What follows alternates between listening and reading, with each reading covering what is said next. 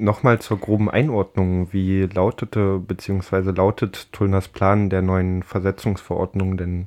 Er hatte ursprünglich vor, dass zwei Vieren auf dem Zeugnis Endjahr Klasse 6 bedeuten würden, dass das Kind nur noch dem Hauptschulunterricht zugeordnet wird, also dem hauptschulbezogenen Unterricht.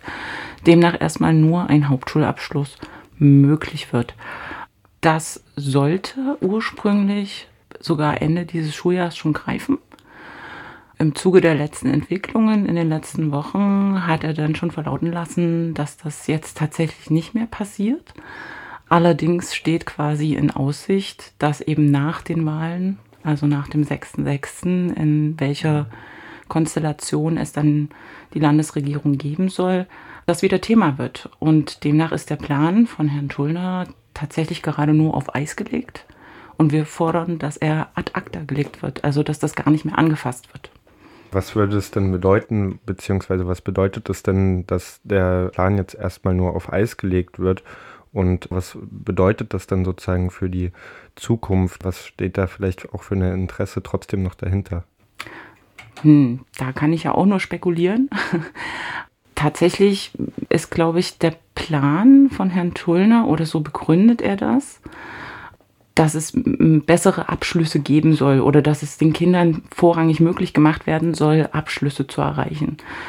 Was allerdings wiederum in die Denke geht, je eher ich Kinder aussortiere, also selektiere und schon in der Klasse 6 sage, okay, bei dir wird es erstmal nur ein Hauptschulabschluss, wohl bemerkt, dass die Bildungsbiografien bei uns nicht fluide sind. Also man kann nicht davon ausgehen, dass ein Großteil der Kinder, die erstmal den Stempel bekommen, wird nur Hauptschulabschluss, vorerst dann sich wieder motivieren, zusammenreisen und sagen, okay, super, und dann mache ich noch einen Realschulabschluss und wenn ich den super mache, gehe ich auch noch bis zum Abitur da wissen wir einfach aus der Wissenschaft, aus den Studien, aus der praktischen Erfahrung, da wir ja nun auch eben in der Initiative alle LehrerInnen sind, dass das so fluide nicht geht. Also das ist nicht das, was die Praxis uns zeigt.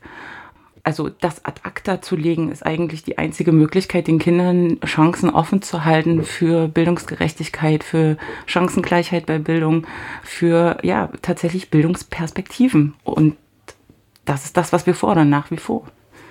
Es gibt außerdem noch eine Überlegung, tatsächlich die Schulabbrecherinnenquote im Land Sachsen-Anhalt, die ja laut Studien höher sein soll als in anderen Bundesländern, so runterzuregeln, indem man sie vorher einsortiert und sagt, okay, pass auf, du erstmal einen Hauptschulabschluss, du dann einen Realschulabschluss und so weiter und so fort. Aber das ist der falsche Ansatz. Also nur weil man Kinder vorher stempelt, labelt und ihnen Motivationen nimmt, werden sie dann nicht motivierter sein, sondern da braucht es einen anderen Ansatz. Da braucht es einfach mehr pädagogische Begleitung, da braucht es einfach mehr Leute im System Schule, da braucht es mehr Schulsozialarbeit, die natürlich aber auch vom Land dann einfach auch getragen und finanziert werden muss. Also der Schuh wird hier tatsächlich falsch herum angezogen. Gäbe es überhaupt die Möglichkeit, dann, nachdem man einmal eine 4 bzw. zwei Vieren auf dem Zeugnis hatte, dann überhaupt wieder zurück sozusagen zum Realschulabschluss zu kommen? Naja, laut dem, was da äh, quasi aus dem Bildungsministerium gerade immer verlautet wird, gäbe es diese Möglichkeit. Wie sich das in der Praxis ausgestalten soll, da kann ich halt auch nur Glaskugeln und weiß noch nicht. Also da muss es ja auch entsprechende Verordnungen geben zu etc. Das ist halt tatsächlich uns auch zu ungewiss, ja, zu sagen, okay, lasst uns das jetzt erstmal alle so passieren, lasst das so entscheiden vom Bildungsministerium und dann schauen wir in zwei Jahren und gucken alle in die Röhre, weil wir das vorher nicht wussten, wie sich das dann tatsächlich entwickelt de facto geht es hier einfach um Bildungsgerechtigkeit und die wird mit einer solchen geplanten Versetzungsverordnung, was die Notenregelung anbelangt, nicht geschaffen. Es gibt Parts dieser Versetzungsverordnung von Herrn Tullner, wo wir sagen, das ist okay, das kann so durchaus vielleicht auch erstmal Bestand haben, also dieses freiwillige Corona wiederholen, sich ein Schuljahr zurückstellen zu lassen, ähm, weil man denkt, die Bildungslücken sind zu groß geworden in der Pandemiezeit. Aber auch da muss ich ganz ehrlich sagen, was macht das mit einem Kind? Also wenn ein Kind sich oder ein Jugendlicher sich im Absprache mit dem Elternhaus entscheidet, das Jahr freiwillig zu wiederholen, heißt das ja auch, man wird aus einer Klasse herausgerissen, aus einem Team, aus einer bestehenden Struktur und muss sich komplett wieder neu einordnen, muss sich wieder finden, muss wieder neue Freundschaften finden, etc. pp. Ob das die Lösung ist, Also für uns tatsächlich nicht. Und erst recht nicht, wenn der Druck über Noten dann von oben nochmal gegeben wird. Die Entscheidung wurde ja, wie gesagt, erst einmal um ein paar Jahre aufgeschoben, beziehungsweise auf das nächste Jahr erstmal aufgeschoben. Warum geht denn euer Kampf und eure Petition jetzt erstmal trotzdem weiter? Eben, weil wir sagen, wir wollen nicht, dass es aufgeschoben wird. Das ist kein Plan, der aufgeschoben gehört. Es kann keine Möglichkeit sein, ein Jahr Pandemie Schulzeit auf dem Rücken der Kinder auszutragen. Das kann nicht die Lösung der jetzigen Problemlage sein. Da muss es andere Möglichkeiten geben. Nun wollt ihr euren Kampf auch auf die Straße tragen und habt nun zum Protest am 26. Mai aufgerufen, da der Plan ja nicht ad acta gelegt wurde, sondern nur aufgeschoben wurde. Was ist dort um, dann überhaupt geplant?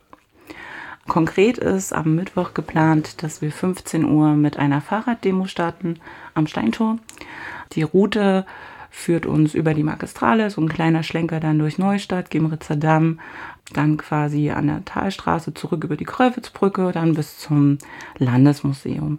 Gibt es auch eine Zwischenkundgebung. Wir wollen natürlich, dass viele Kinder, Jugendliche, Eltern mit ihren Kindern äh, mitradeln und naja, kurze Kinderbeinchen brauchen auch mal eine Verschnaufpause. Also es wird eine kleine Zwischenkundgebung geben. Und wenn man dann angekommen ist, 16.30 Uhr am Landesmuseum, dann geht dort die große Abschlusskundgebung los. Das ist ein zweistündiges Programm. Und da wechseln sich immer RednerInnen und MusikerInnen ab, werden tatsächlich aus ihrer Perspektive, aus ihrer Expertise und professionellen Arbeit, in der sie ja stecken, sowohl als Menschen der Praxis als auch als MusikerInnen, die alle irgendwie einen Bezug zum System Schule haben. Das ist an der Stelle auch nochmal ganz erwähnenswert. Das ist nicht, dass es darum geht, coole Mucke zu hören, sondern die Leute haben eine Message. Das sind Leute, die als LehrerInnen arbeiten, als SchulsozialarbeiterInnen arbeiten, Leute, die im System Schule auf jeden Fall schon viel Erfahrung gemacht haben, eigener Natur oder eben jetzt professioneller Natur. Und die werden uns dann eben zwei Stunden lang tatsächlich ein Programm geben, wo man sich eine Meinung zu dem Thema bilden kann. Also konkret kommen zum Sprechen Herr Sänger vom Stadtelternrat der, der Stadt Frau Schütz ist eine Frau, die sehr viel Erfahrung im Bereich Inklusion gemacht hat, professioneller Natur.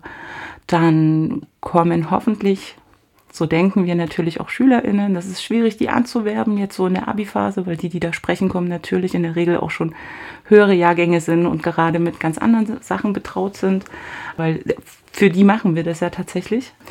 Dann haben sich diverse RednerInnen aus Parteien angekündigt, also von den Grünen kommt Melanie Ranft, von der SPD kommt Igor Matwitz und von den Linken kommt Hendrik Lange. Und dann gibt es natürlich, und das ist uns ganz wichtig, auch nochmal Zeit, um Kommentare zu verlesen, die unter unserer Petition stehen kann ich dir jetzt gar nicht genau sagen, aber ich glaube mittlerweile über 1500 äh, Kommentare unter der Petition, wo ganz viele Leute auch zu Wort kommen, eben die Erfahrung gesammelt haben im System Schule, weil sie selber drinne stecken oder die aus der Elternperspektive halt berichten. Und es ist uns einfach ganz wichtig, genau diesen Menschen Raum und Zeit zu geben, gehört zu werden und nicht nur gehört zu werden, sondern im besten Falle, wenn sie kommen, ihnen auch ein Gesicht zu geben. Denn das ist das, was wir transportieren wollen. Wir wollen ähm, kundtun, dass unser Anliegen nicht eines von vier Lehrerinnen ist, die mal nachts Zeit hatten, eine Petition zu schreiben, sondern tatsächlich, das ist ein breites Anliegen der Gesellschaft, denn hier geht es um die Zukunft unserer Kinder. Ja, und musikalische Unterstützung unter, äh, erhalten wir von sehr tollen Menschen. da kommen, äh, kommt CES aus Leipzig, der macht Hip-Hop. Dann kommen die zwei lustigen drei. Dann kommen Mixed Bag, die sind auch aus Halle. Ute Hu, auch aus Halle. Die Kinder vom See, auch Menschen mit Wurzeln in und um Halle. Und Evil kommt natürlich. Rückenroll für die etwas älteren Ohren. Und So Jazz hat sich ebenfalls angekündigt. Auch liebe Menschen mit Wurzeln in Halle. Ja, lustigerweise hat sich nach unserer Mobilisierung für die Versammlung ergeben, dass zeitgleich parallel in Magdeburg eine Live-Podiumsdiskussion stattfindet, organisiert vom Dachverband der freien privaten Schulen. Und dort sitzt dann unter anderem der Bildungsminister Marco Tullner zusammen mit Vertreterinnen, Vertreterinnen anderer Parteien und sie diskutieren über bildungspolitische Themen kurz vor der Wahl. Und unsere große Hoffnung ist natürlich, dass unsere Demo, die bunt und groß und laut sein soll, auf irgendeine Weise über Social Media bis nach Magdeburg reicht, so dass man immer mal wieder in dieser Live-Podiumsdiskussion darauf äh, Bezug nehmen kann, zu sagen, hey, das diskutieren wir hier übrigens nicht nur für den offenen Kanal Magdeburg und man kann sich das im Internet anschauen, sondern wir diskutieren es auch, weil Leute auf der Straße sind dafür und Kinder, Jugendliche, Eltern, Menschen, die im System Schule arbeiten, die dazu eine Meinung haben und das Ganze nicht im Anführungsstrichen luftleeren Raum diskutiert wissen wollen. Nun sind ja immer noch Pandemiebedingungen. Was ist da für ein Hygienekonzept geplant? Also unser Hygienekonzept ist von der Stadthalle erstmal genehmigt. Da waren wir viel im Austausch mit den zuständigen Behörden und natürlich werden wir Masken tragen und wir werden die Mindestabstände einhalten. Also konkret auf der Fahrraddemo dürfen nur drei FahrradfahrerInnen parallel nebeneinander fahren, ähm, um den Abstand zu gewähren. Und dann bei der Abschlusskundgebung ist natürlich auch, auch darauf zu achten. Und da werden wir auch groß wirklich darauf achten, alle OrdnerInnen und ich als Versammlungsleiterin beziehungsweise meine stellvertretende Versammlungsleiterin, dass da die Abstände eingehalten werden.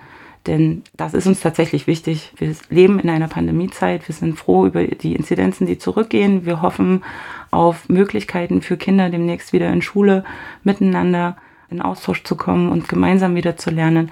Und deswegen ist es uns wichtig, da sich tatsächlich an die Hygienemaßgaben auch zu halten. Ich habe jetzt über eure Petition von der Bildungsinitiative Wir für die Kinder erfahren. Was habt ihr damit vor, beziehungsweise was hat diese Initiative vor?